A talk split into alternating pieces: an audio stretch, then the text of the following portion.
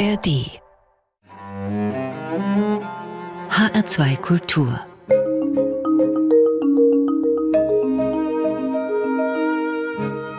Doppelkopf Heute am Tisch mit Silke Leopold, Musikwissenschaftlerin und Autorin. Eine, die, wie ich finde, immer sehr lesenswert über Musik schreibt, auch über Komponisten wie Claudio Monteverdi, Georg Friedrich Händel oder auch Heinrich Schütz. Aber wir werden auch über die Beatles sprechen, so viel sei schon mal verraten. Herzlich willkommen, Silke Leopold. Herzlich willkommen, ich freue mich. Ja, und Gastgeberin dieser Ausgabe vom Doppelkopf ist Susanne Pütz. Ich habe es eben gesagt, Silke Leopold, Sie schreiben lesenswert, weil Ihre Publikation, wie ich finde, nicht dem Klischee wissenschaftlicher Veröffentlichungen entspricht, sondern sie können auch Nicht-Wissenschaftler lesen und haben Spaß dabei und man kann jede Menge mitnehmen. So geht's mir jedenfalls beim Lesen ihrer Bücher. Warum gehen Sie raus aus dem Elfenbeinturm und machen bei diesem wissenschaftlichen Sprachdschungel nicht mit? Weil ich möchte, dass es Menschen gibt, die meine Begeisterung für diese Musik, über die ich schreibe, nachvollziehen können. Und wenn ich Menschen erreichen will, dann äh, darf ich nicht so tun, als wäre ich so viel klüger als sie, vor allen Dingen nicht in der Diktion. Man kann ja schwierige Dinge auch äh, einfach darstellen und versuchen einfach darzustellen. Wenn ich im Archiv sitze, dann kommuniziere ich mit meinen Quellen. Aber wenn ich im Hörsaal stehe oder wenn ich ein Buch schreibe, dann kommuniziere ich mit Menschen, die von mir etwas erfahren möchten. Und deswegen möchte ich diesen Menschen auch was mitteilen. Das ist eine hohe Kunst, denn leicht sich auszudrücken ist oftmals schwierig. Ja, das ist ganz sicher richtig, aber ich glaube, es ist einfach eine Einstellung. Eine Einstellung zu dem, der da vor einem sitzt oder dem man sich vorstellt, dass er in dem Buch liest. Und äh, es geht mir ja nicht darum zu zeigen, wie klug ich bin, sondern es geht mir darum, dass derjenige, der von meinen Informationen etwas mitnehmen möchte, das auch kann. Und genau das, das lese ich immer wieder, wenn ich Ihre Bücher lese. Sie waren viele Jahre bis zu Ihrer Pensionierung Direktorin des Musikwissenschaftlichen Instituts an der Uni Heidelberg. Dort auch Prorektorin für Studium und Lehre. Sie haben zahlreiche Bücher veröffentlicht, waren als Autorin auch im Rundfunk viele Jahre präsent. Und alles hat irgendwie angefangen mit Monteverdi, oder? Ja, das ist so. Äh, Monteverdi war damals 1969, als ich Abitur gemacht habe und erst ganz was anderes studiert habe, ein völlig unbekannter Name. Den gab's nicht, den gab's nicht eingespielt. In der Schule, wo ich immerhin Leistungskursmusik hatte, kam der Name nicht vor. Und dann hatte ich per Zufall die Gelegenheit, in den Hamburger Monteverdi-Chor zu gehen. Da war eine Altistin ausgefallen und die suchten eine neue und ich war sozusagen gerade zufällig da und da hat mich der Leiter des Chores, Jürgen Jürgens, gefragt, ob ich nicht mitkommen wollte auf eine Chorreise. Dafür müsste ich aber in 14 Tagen die Marienvesper und das sechste Madrigalbuch lernen, sozusagen, also studieren. Also ein ganz schön und dickes Brett. Dickes Brett und ich hatte, wie gesagt, von dieser Musik noch nie was gehört. Und dann ging ich in diesen Chor und habe diese Musik so kennengelernt und das hat mein ganzes Leben verändert. Das klingt jetzt etwas pathetisch, aber die hat mich so überwältigt, diese Musik, dass ich äh, irgendwie auch so beunruhigt in ihrer Affektivität und und in ihrer Virtuosität, dass ich irgendwie das Gefühl hatte, darüber muss ich mehr wissen. Und dann habe ich mein Studienfach gewechselt, habe angefangen, Musikwissenschaft zu studieren und bin eigentlich mein ganzes Leben lang auch Monteverdi treu geblieben. Jürgen Jürgens ist einer der Pioniere auf dem Gebiet, was Monteverdi oder alte Musik betrifft. Für Sie, als Sie das damals erlebt haben, wenn Sie es gerade auch so schildern, ein unbeschriebenes Blatt für Sie noch Monteverdi. Das heißt, Sie konnten den auch ganz unvoreingenommen erleben, oder? Ja, das war so. Und also ich meine, die musikalische Vorbildung, die man so als äh, Bildungsbürgertum Kind hatte in den 50er, 60er Jahren, war einfach Mozart und Beethoven, Bach vielleicht auch noch. Aber das war auch schon das Älteste. Und Musik vor Bach kannte man einfach nicht. Also es war nicht so, dass man sie ablehnte oder sich nicht dafür interessierte, sondern sie war einfach nicht da. Und äh, also für mich war das eine völlig neue Welt, nicht nur eine musikalische, sondern dann eben auch eine kulturelle. Ich stamme aus Hamburg, also aus aus so dem protestantischen, etwas schwerblütigen Norden und äh, bin dann nach Italien gegangen, weil das einfach immer so der Kontrast war zu dem, was ich in meiner Kindheit und Jugend hatte. Und da hat sich mir also sozusagen eine völlig neue Lebenswelt auch erschlossen, äh, die dann tatsächlich mein ganzes Leben bis heute begleitet. Sie haben gerade schon angesprochen, Sie sind nach Italien gegangen, Sie sind nach Rom zum Studieren gegangen. Wie haben Sie das geschafft? Ein Studium im Ausland damals war sicherlich auch kostspielig. Es gab die Stipendien vom Deutschen Akademischen Auslandsdienst, dem DAD, die, um die konnte man sich bewerben. Und das habe ich gemacht. Und ich wollte unbedingt nach Rom, weil ich altsprachliches Abitur hatte und weil ich äh, irgendwann in der zwölften Klasse schon mal so eine, so eine Romfahrt mit der Klasse gemacht hatte und war so begeistert von der Stadt. Und dann habe ich mir gezielt einen Komponisten rausgesucht aus dem Lexikon, einen Zeitgenossen von Monteverdi, wo alle Quellen über diesen Komponisten in Rom lagen. Aha, also und es blieb kein anderer Weg als dorthin. Ich wollte unbedingt dorthin und dann habe ich einen Antrag geschrieben, in dem stand, ich möchte über Stefano Landi promovieren. Stefano Landi hat alle Quellen in Rom. Äh, deswegen muss ich dieses Stipendium haben, sonst kann ich nicht über Stefano Landi promovieren. Und das muss die da überzeugt haben. Jedenfalls habe ich dieses Stipendium bekommen und war dann fast zwei Jahre äh, mit einem DAAD-Stipendium in Rom. Und dabei aber auch Claudio Monteverdi näher gekommen. Natürlich, denn also das, wie gesagt, das war ein Zeitgenosse von, von Monteverdi und äh, ich habe dann also im Vatikanischen Archiv, in der Vatikanischen Bibliothek gearbeitet, habe mir alle musikalischen Quellen angeguckt. Das ist auch so, so ein Erlebnis, äh, so ein ganz sinnliches Erlebnis, wenn man plötzlich vor einem Notendruck aus dem frühen 17. Jahrhundert sitzt, der so einen bestimmten Geruch hat in einer und also auch die, das Papier ist ganz anders als heute Papier und dann sitzt man da, die Formate sind ganz anders. Man taucht also ein, wie gesagt, in eine völlig andere Welt und äh, das waren also wirklich nicht nur wissenschaftliche, sondern auch sinnliche Erlebnisse. Was haben Sie dabei über Claudio Monteverdi erfahren, was damals für Sie völlig neu war? Sie haben es schon gerade gesagt, er war eher ein geschlossenes Buch für uns. Heute ist das Buch offen, aber was war damals für Sie, wo Sie gesagt haben, wow? Was mich damals so fasziniert hat, äh, war jetzt im weltlichen Bereich, im Bereich der Madrigale, diese unglaublich enge Beziehung zwischen Text und Musik. Also Monteverdi, der ja vorgeht wie ein Dichter, äh, der sich also ganz genau in die Dichtung reinhört und dann versucht mit Tönen äh, das nicht nur nachzuahmen, sondern sogar zu, zu überformen, was da in den Texten steht. Also wie ein, wie ein, Inter wie ein Gedichtinterpret im Grunde genommen vorgeht und jetzt dieses Gedicht irgendwie in in Musik, in Klänge, in Melodien, in Töne, in Tonsatzstrukturen und so etwas fasst. Und äh, also das hat mich wirklich sehr fasziniert in dieser anderen Sprache, in dieser völlig anderen Musik und vor allen Dingen in der, also das sagt Monteverdi ja selber immer, dass er mit seiner Musik Leidenschaften zum Klingen bringen will. Und diese Leidenschaften können ganz verhalten sein, sie können ganz leise sein, sie können aber auch laut und extrem sein. Und dass er das mit seiner Musik so gemacht hat, das äh, hat mich immer sehr fasziniert. Und das führt natürlich auch, also ich rede jetzt gerade vom Madrigal, also von einer fünfstimmig polyphonen Gesellschaftsmusik, wenn man so will. Da führt der direkte Weg hin zur Oper. Und Oper war eben immer etwas, was mich auch sehr interessiert hat. Wir sprechen über die Oper und natürlich Claudio Monteverdi gleich noch weiter. Wir hören jetzt aber erstmal Musik von ihm. Sie haben so begeistert gerade schon geschildert, was Sie daran fasziniert. Seko Leopold, was haben Sie ausgewählt und warum? Was ich ausgewählt habe, ist der Schluss des Ballo delle Ingrate, eines Hofballetts, das Monteverdi 1608 aus Anlass der Hochzeit des Thronfolgers von Mantua geschrieben hat.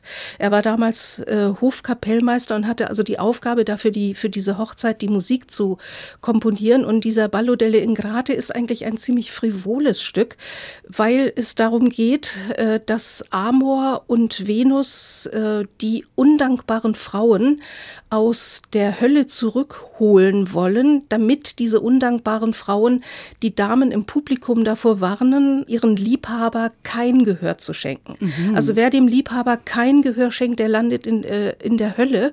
Und da ist es ganz furchtbar. Insofern sollen die Damen von Mantua doch bitteschön äh, ihre Liebhaber alle erhören. Darum geht es in diesem Ballett. Also wirklich eine sehr frivole Geschichte. Und die wird noch ein bisschen frivoler, wenn man weiß, dass dieses Schlussballett, das da stattfand, also ein großer Tanz, von Höflingen getanzt wurde und der regierende Fürst, Herzog Vincenzo von Mantua, als eine der äh, undankbaren Frauen aus der Hölle verkleidet mitgetanzt hat. Und der Bräutigam, also der Thronfolger, auch. Das war so ein, ein höfisches Spiel, von dem natürlich jeder wusste, ähm, das ist keine Realität, aber sagen wir mal, in künstlerischer Überformung konnte man das so machen. Das Ballett hört auf damit, dass sich eine, also die, die undankbaren Frauen müssen wieder zurück in die Hölle und eine dreht sich am Schluss nochmal um und sagt, und denkt dran, ihr Frauen im Publikum, erhört bitte schön eure Liebhaber, sonst geht's euch so schlecht wie uns. Und das komponiert Monteverdi in einer Weise, die man, also ich würde jetzt mal etwas ungeschützt sagen, fast atonal ist. Weil immer auf der, auf der Eins äh, eines Taktes, also immer auf der, einer schweren Taktzeit kommt eine unvorbereitete Dissonanz. Also die Sängerin singt und der Bass tönt dazwischen, muss man beinahe sagen, mit einer Dissonanz, so dass man die ganze Zeit äh, äh, harmonisch, tonartlich oder wie immer man das nennen will, modal oder so, nicht weiß, wo man eigentlich ist. Und also Monteverdi bringt den Schmerz dieser Frau, die jetzt in die Hölle zurück muss, so ernsthaft, gleichzeitig auch so ein bisschen Augenzwinker zum Ausdruck, dass man fast anfängt, mit dieser armen Frau mitzufühlen. Und das Ganze wird dann noch einmal wiederholt von dem Chor der undankbaren Frauen und da hört man diese Dissonanzen noch mal vielleicht noch deutlicher. Und das finde ich einfach, also im Jahr 1608 sowas zu komponieren, völlig regellos, gegen die Regeln, äh, in einem höfischen Kontext und so mit dem Augenzwinkern eines Komponisten, der auf dieses höfische Gebaren blickt, ich will nicht sagen herunterblickt, aber er blickt drauf, nimmt es ernst und karikiert es gleichzeitig. Das ist eine solche Meisterschaft, da bleibt mir na, die Worte nicht, aber die Spucke weg. Ja, und diese Mahnung, dieses Augenzwinkern, diesen Schmerz, den hören wir jetzt mit Les Arts Floristons.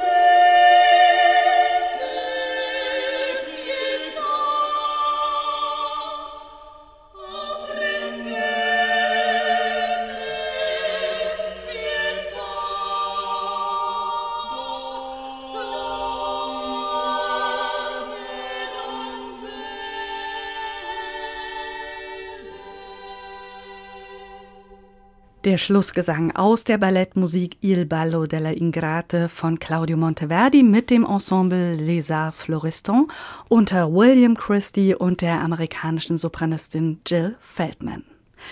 Im Doppelkopf in H2 Kultur spreche ich heute mit der Musikwissenschaftlerin und Autorin Silke Leopold.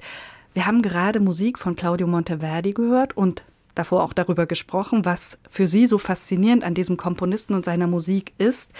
Ist eigentlich der Monteverdi, den Sie 1969 zum ersten Mal kennengelernt haben, ein anderer als heute? Sicherlich. Also wir haben damals so Ende der 60er, Anfang der 70er Jahre natürlich also Pioniertaten vollbracht, was Interpretation angeht, was Aufführung angeht, weil es so etwas vorher praktisch nicht gab oder nur ganz, ganz selten. Und wie jede Pioniertat äh, ist auch diese unvollkommen gewesen natürlich. Also das geht zum Beispiel schon mal damit los, äh, dass wir die Madrigale im Chor aufgeführt haben mit 40 Personen.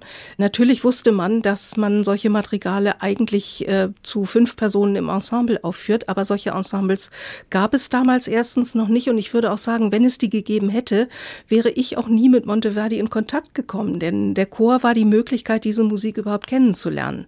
Und sicherlich hat sich die Interpretation von Monteverdi in den letzten 50, 55 Jahren, über die wir jetzt sprechen, auch verändert. Das ist ja aber auch ganz gut so. Also ich meine, das geschieht mit jeder Interpretation und wir wissen auch viel mehr über diese Musik. Äh, Musiker heute können sich die Schallplatten von damals anhören.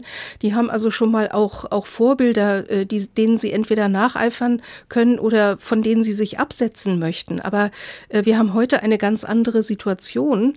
Auch zum Beispiel, wenn ich eine Vorlesung über Monteverdi gemacht habe, zu meiner Studienzeit war das so, da mussten wir die Musik selber singen und da möchte ich nicht dabei gewesen sein.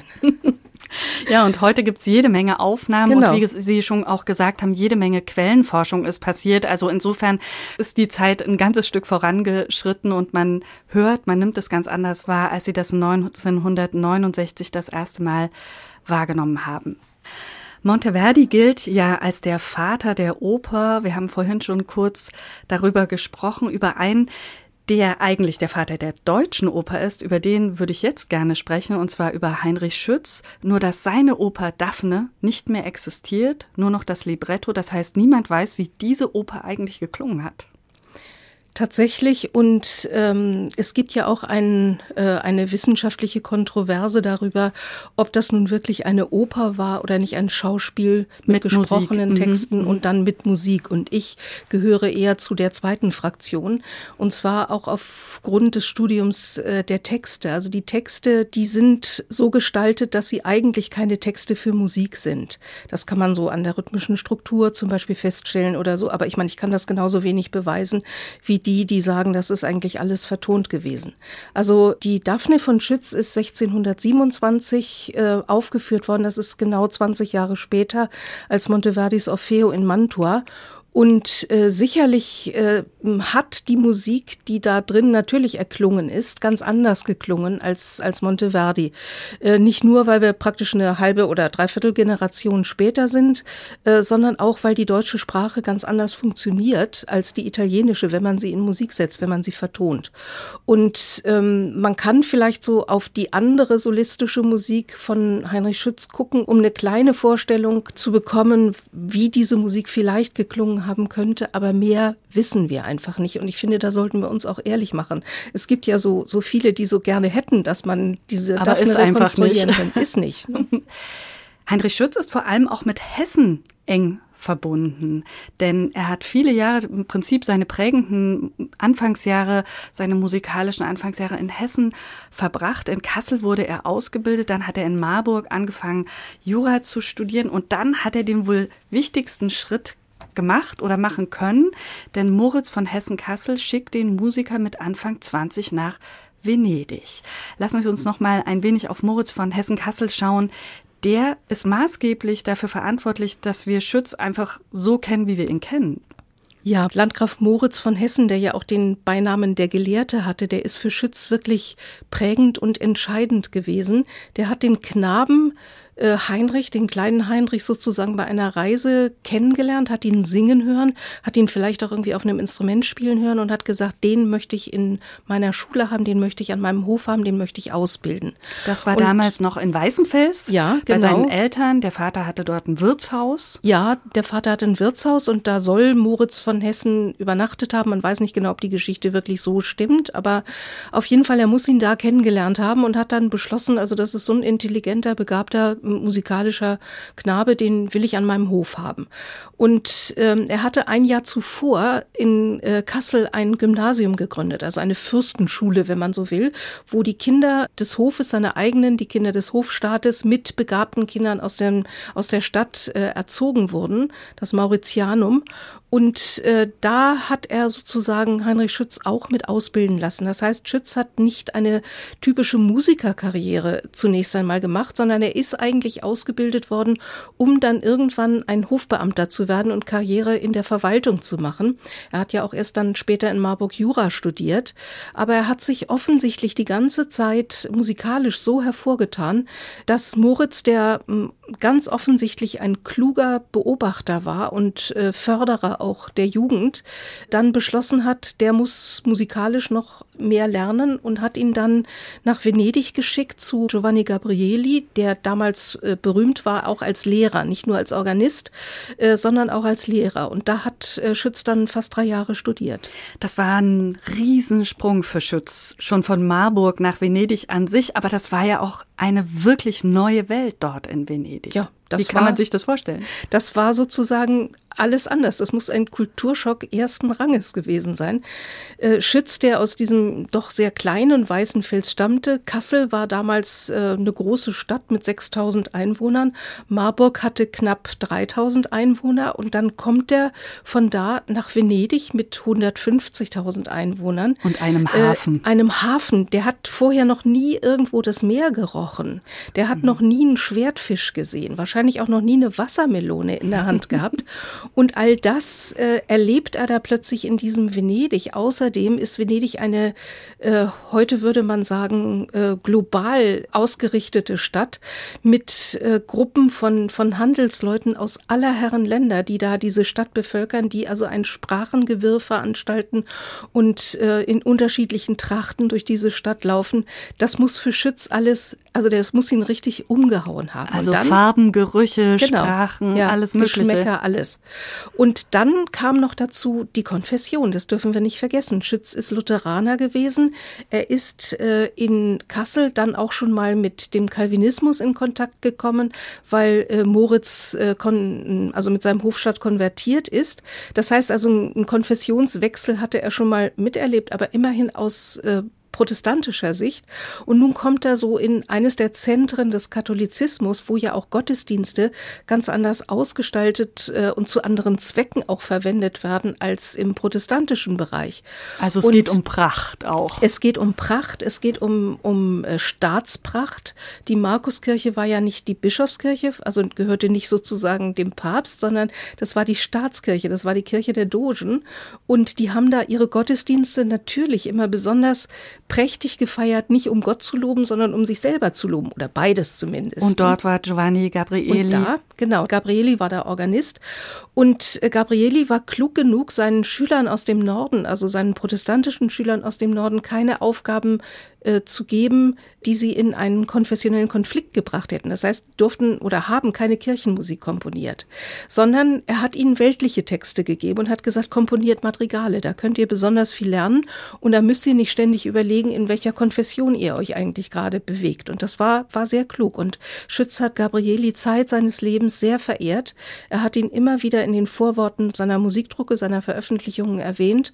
Und Gabrieli ist für ihn das ganz große Vorbild geblieben geblieben. Aber Gabrieli war auch begeistert von Schütz.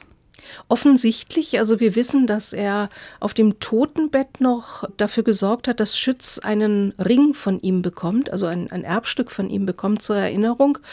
Und Gabrieli hat Schütz offensichtlich äh, sehr geschätzt und es war so eine Art Meisterschüler bei ihm.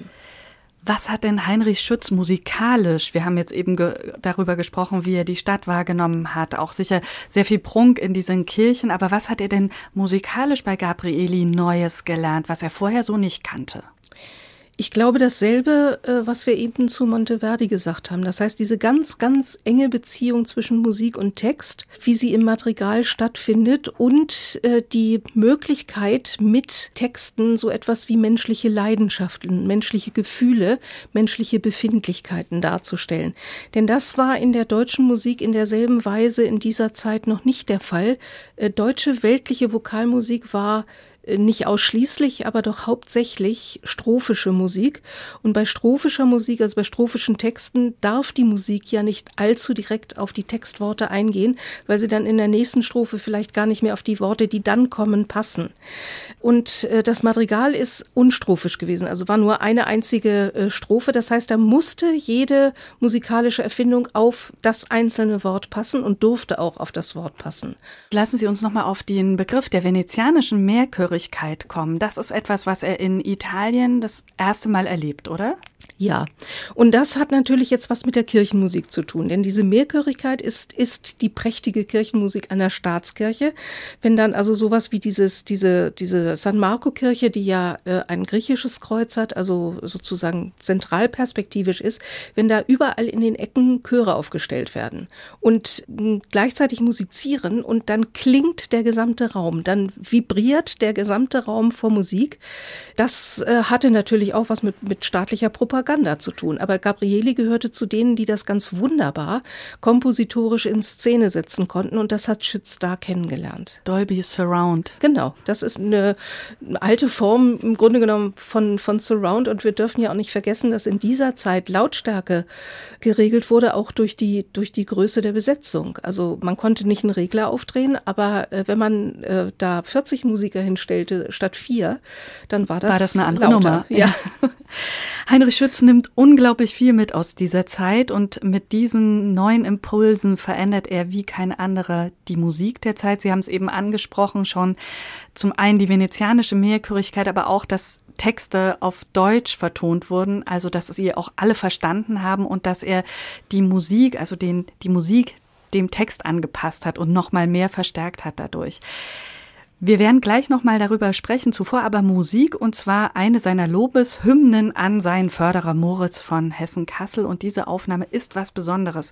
Sie ist 1972 entstanden mit dem Monteverdi Chor und da waren Sie, Silke Leopold, Mitglied. Sind Sie auch bei dieser Aufnahme, die wir gleich von Vastomar hören werden, dabei gewesen?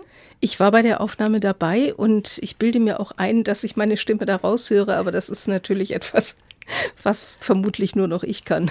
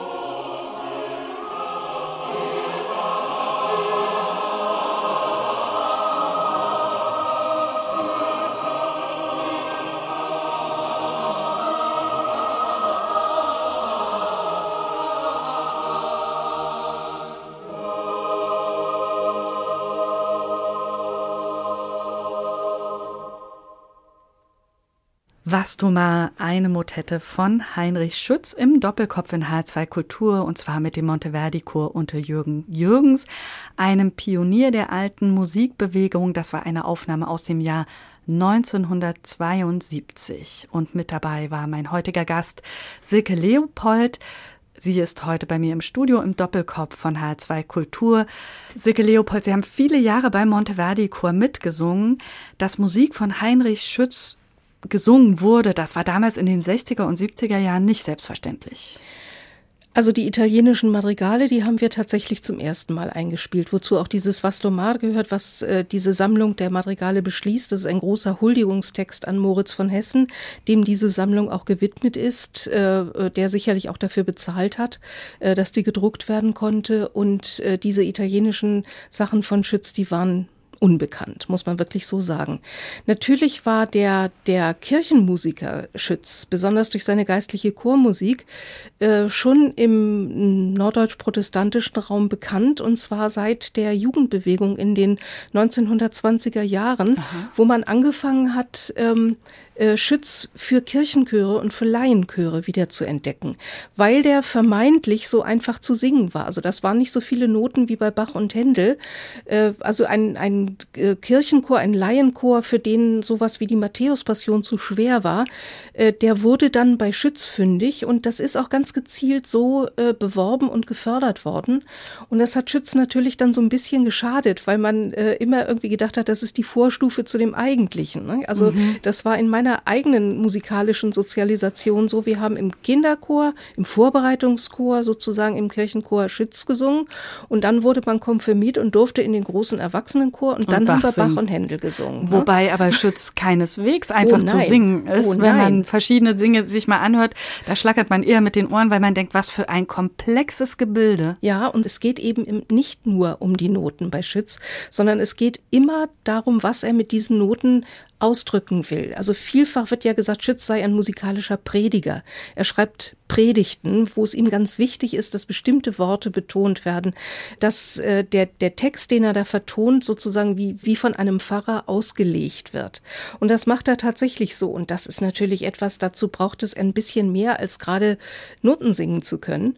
Und äh, ich glaube, deswegen ist Schütz auch im 20. Jahrhundert äh, vielfach einfach nicht richtig verstanden worden. Und das fängt äh, jetzt so in den letzten 20, 20 Jahren geht das äh, los, dass man Schütz auch wirklich wahrnimmt als einen äh, ganz ernsthaften, auf der einen Seite leidenschaftlichen, auf der anderen Seite hochintellektuellen Musiker, der wirklich seine Noten äh, so genau setzt, dass man wirklich das Gefühl hat, diese Musik wird zu etwas, was einem etwas erklären will, was im Text vielleicht äh, nur subkutan vorhanden ist. Also die Musik macht deutlicher, was der Text aussagen will. Diese Veränderungen, die sieht man ganz eindeutig mal auf dem Plattenmarkt, wenn ich das mal so nennen kann, noch so ganz old-fashioned, weil viele Aufnahmen in den 90er Jahren gemacht wurden. Das setzt sich in den letzten Jahren immer fort, wie Sie das eben schon erwähnt haben. Wir switchen mal an dieser Stelle und schauen noch auf ihren Weg, auf ihren Weg als Wissenschaftlerin. Der führt sie von Italien, wo sie 1975 promoviert haben, an die TU Berlin. Dort haben sie mit dem renommierten Musikwissenschaftler Karl Dahlhaus zusammengearbeitet. Dann ging es nach Amerika, nach Harvard und über Stationen in Paderborn und Detmold sind sie schließlich als Professorin für Musikwissenschaft an die Uni nach Heidelberg gegangen. Wenn man viele Stationen erlebt hat wie Sie, auch unterschiedliches wissenschaftliches Arbeiten, die Art, wie man zusammenarbeitet, ist sicherlich dann auch verschieden. Woran erinnern Sie sich besonders gern, wenn Sie auf Ihre Zeit vor Heidelberg zurückblicken? Also die Jahre in Berlin 1980 bis 1991 waren sicherlich die prägendsten. Das war äh, aufregend, äh, also musikwissenschaftlich sozusagen im Umfeld von Karl Dahlhaus arbeiten zu können. Das war schon ein großes Geschenk. Und dann ist natürlich Berlin in diesen Jahren, wie wir wissen, auch anderweitig ein aufregender Ort gewesen. Ich habe äh, den Mauerfall 1989 buchstäblich hautnah miterlebt. Und also all die Veränderungen äh, in, in Deutschland, die damals äh, in Berlin natürlich also ganz konzentriert äh, zu beobachten waren, die habe ich äh, da auch miterleben können. Das sind so Momente, äh, die nimmt man mit auf das Totenbett sozusagen und, und wird sich daran immer noch erinnern. Aber die Zeit in Berlin war auch deshalb für mich so, so wichtig, weil ich da also das war sozusagen erstmal mein, der Beginn dieser universitären Laufbahn. Gleichzeitig bin ich da auch sehr früh mit dem Sender Freies Berlin in Kontakt gekommen und habe parallel dazu sehr viel Rundfunk gemacht. Und diese Kombination von einerseits Wissenschaft, andererseits Vermittlung, Rundfunk, das äh, hat mich dann weiter begleitet und das ist mir bis heute wichtig. Wenn Sie an Ihre Zeit beim Rundfunk denken, was fällt Ihnen da als erstes ein? Sie haben da viele, viele Sendungen gemacht. Ja, ich habe viele Sendungen gemacht und viele Live-Sendungen vor allen Dingen. Und das fällt mir natürlich als erstes ein. Es gab da eine Sendung, die hieß Klassik zum Frühstück. Die ging morgens um fünf nach sechs nach den Nachrichten los und dauerte bis halb neun. Und da äh, saß man da noch selber halb verschlafen und hat äh, Musik moderiert. Das war das eine, was ganz toll war. Und das andere, ich hatte mit dem alte Musikredakteur viele Sendungen zusammen gemacht. Unter anderem eine, die hieß Spektrum alter Musik. Die war von 10.05 Uhr bis 11.30 Uhr oder sowas. Und die bestand darin, dass ich mit einem Stapel Platten, und es waren damals wirklich noch Schallplatten, Schwarzplatten, ne, in ein Studio ging, wo kein Techniker war und wo ich selber rechts und links einen Schallplattenspieler hatte, aufgelegt habe, die Musik abgespielt, dazwischen moderiert und während die Musik lief, dann auch noch die Möglichkeit gegeben habe, dass man mich anrief und dass man über das diskutieren konnte, was da gerade an Musik lief. Und das war unglaublich spannend. Ich war natürlich hinterher immer völlig fertig, äh, weil das eine Konzentrationsleistung ja. mhm. war. Aber äh, da habe ich mit Leuten geredet, die ich bis heute persönlich natürlich nicht kenne, die teilweise unglaublich kluge Sachen gesagt haben. Und ich habe es dann öfter auch so gemacht, dass ich gesagt habe, bleiben Sie bitte in der Leitung. Äh, wenn die Musik fertig ist, dann würde ich dieses Gespräch gerne äh, sozusagen über ein Äther öffentlich weiterführen.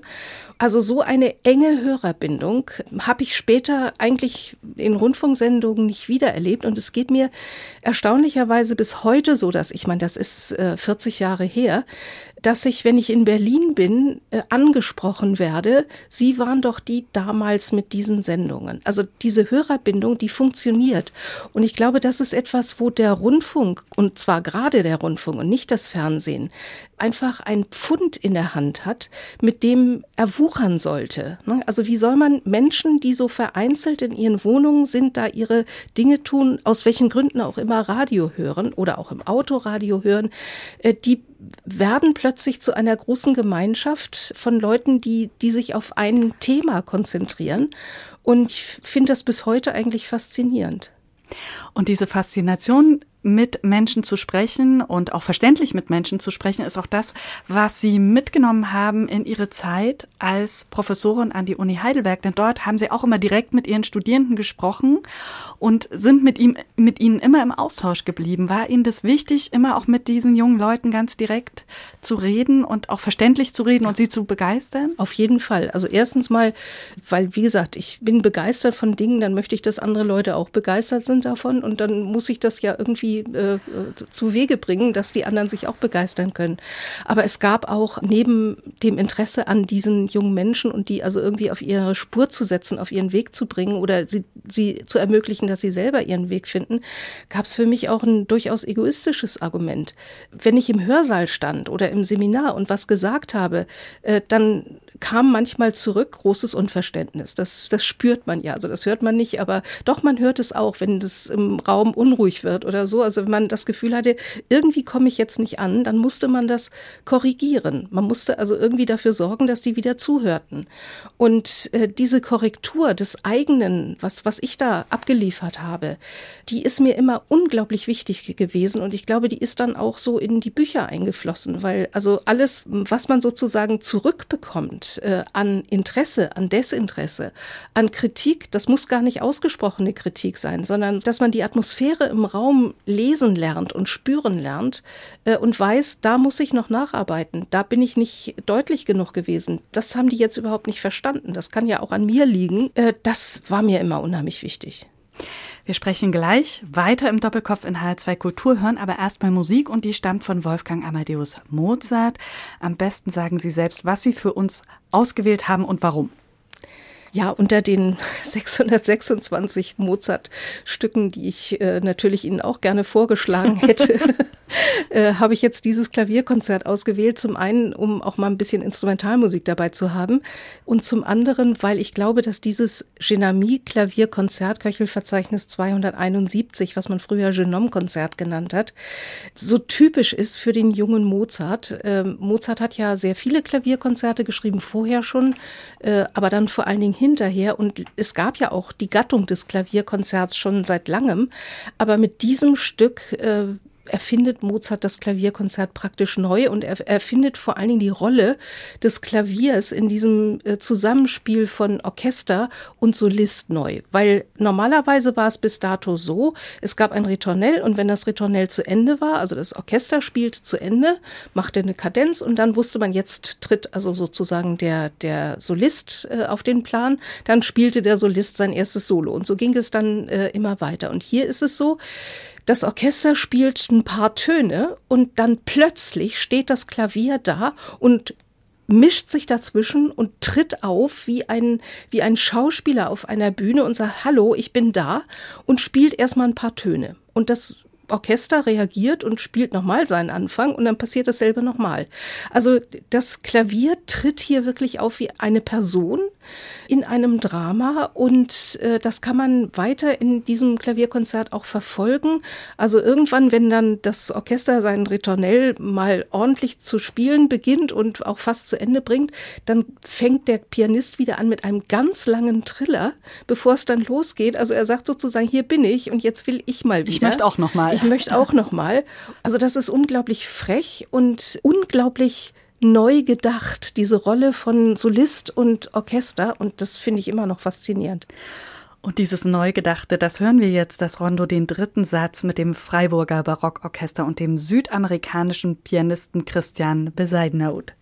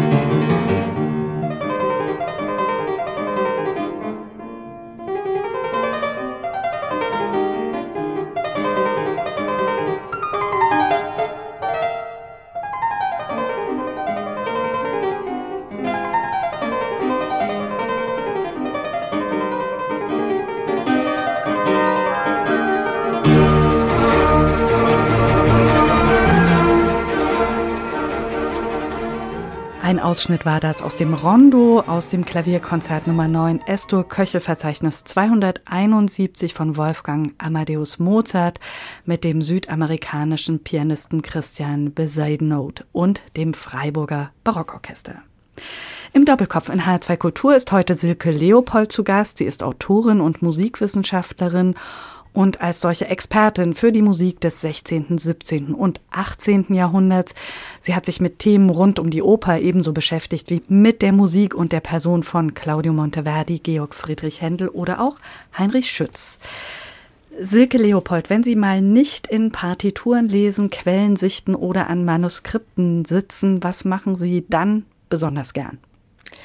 Ich koche sehr gerne. Das klingt sympathisch.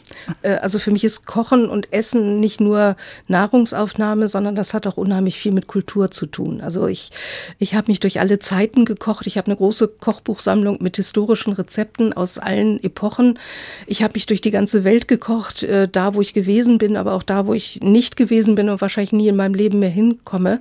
Ich lese wahnsinnig gerne Kochbücher und äh, ich esse das alles unheimlich gerne und das ist mir wichtig. Jetzt sind Sie schon ein paar Tage aus dem Uni-Alltag raus. Sie sind Jahrgang 1948, aber Sie sind immer noch in der Welt der Musik, der Musikwissenschaft unterwegs. Welche Themen beschäftigen Sie gerade? Ich schreibe Bücher.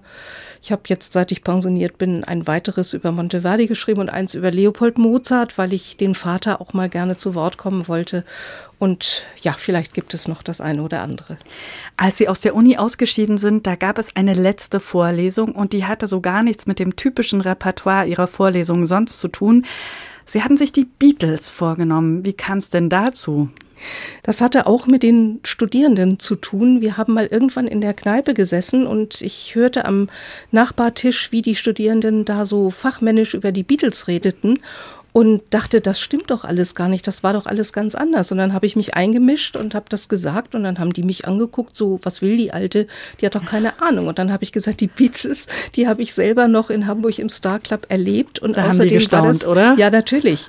Und äh, außerdem war das die Musik meiner Jugend. Also so, da bin ich zum ersten Mal äh, selbst aktiv geworden und habe nicht mehr nur am Klavier und an der Flöte gesessen, wie meine Eltern mir das äh, vorgegeben hatten, sondern äh, habe mir was gesucht, was mein eigenes war. Und ich bin mit den Beatles sozusagen aufgewachsen und habe die eigentlich immer ganz toll gefunden, auch musikalisch ganz toll gefunden. Und deswegen habe ich gedacht, warum soll ich nicht meine letzte Vorlesung mal über die Beatles halten? Und mit Musik der Beatles geht unser Gespräch auch heute zu Ende. Vielen Dank, Silke Leopold, dass Sie heute zu Gast im Doppelkopf in H2 Kultur gewesen sind. Ja, und unser Gespräch, das finden Sie übrigens auch nochmal in der ARD Audiothek. Das ist ein kostenloses Angebot für Podcasts aller Art und mit Musik der Beatles. Da bedanke ich mich auch, dass Sie uns zugehört haben. Am Mikrofon verabschiedet sich Susanne Pütz. When I find myself in times of trouble, Mother Mary comes to me, speaking words of wisdom, let it be. And in my hour of darkness, she is standing right in front of me, speaking words of wisdom. Let it be, let it be, let it be, let it be, let it be. Whisper words of wisdom, let it be. And when the broken hearted people living in the world agree there will be an answer, let it be. For though they may be parted, there is still a chance that they will see. There will be an answer,